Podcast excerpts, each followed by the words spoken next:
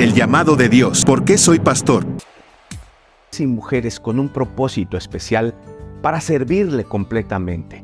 Con llamado, con un llamado y una misión especial.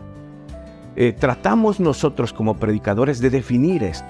¿Qué es el llamado de Dios para que se entienda? ¿Por qué hoy, en este tiempo, urge tanto hablar, hablarlo, hablar este tema? Porque nos hacen falta pastores, predicadores, ya no hay ministros, ya no se escuchan estas convocatorias, estos llamados a servir a Dios en el ministerio santo. Los jóvenes no quieren serlo. Las chicas no quieren serlo y no quieren ser esposas de ministros de Dios.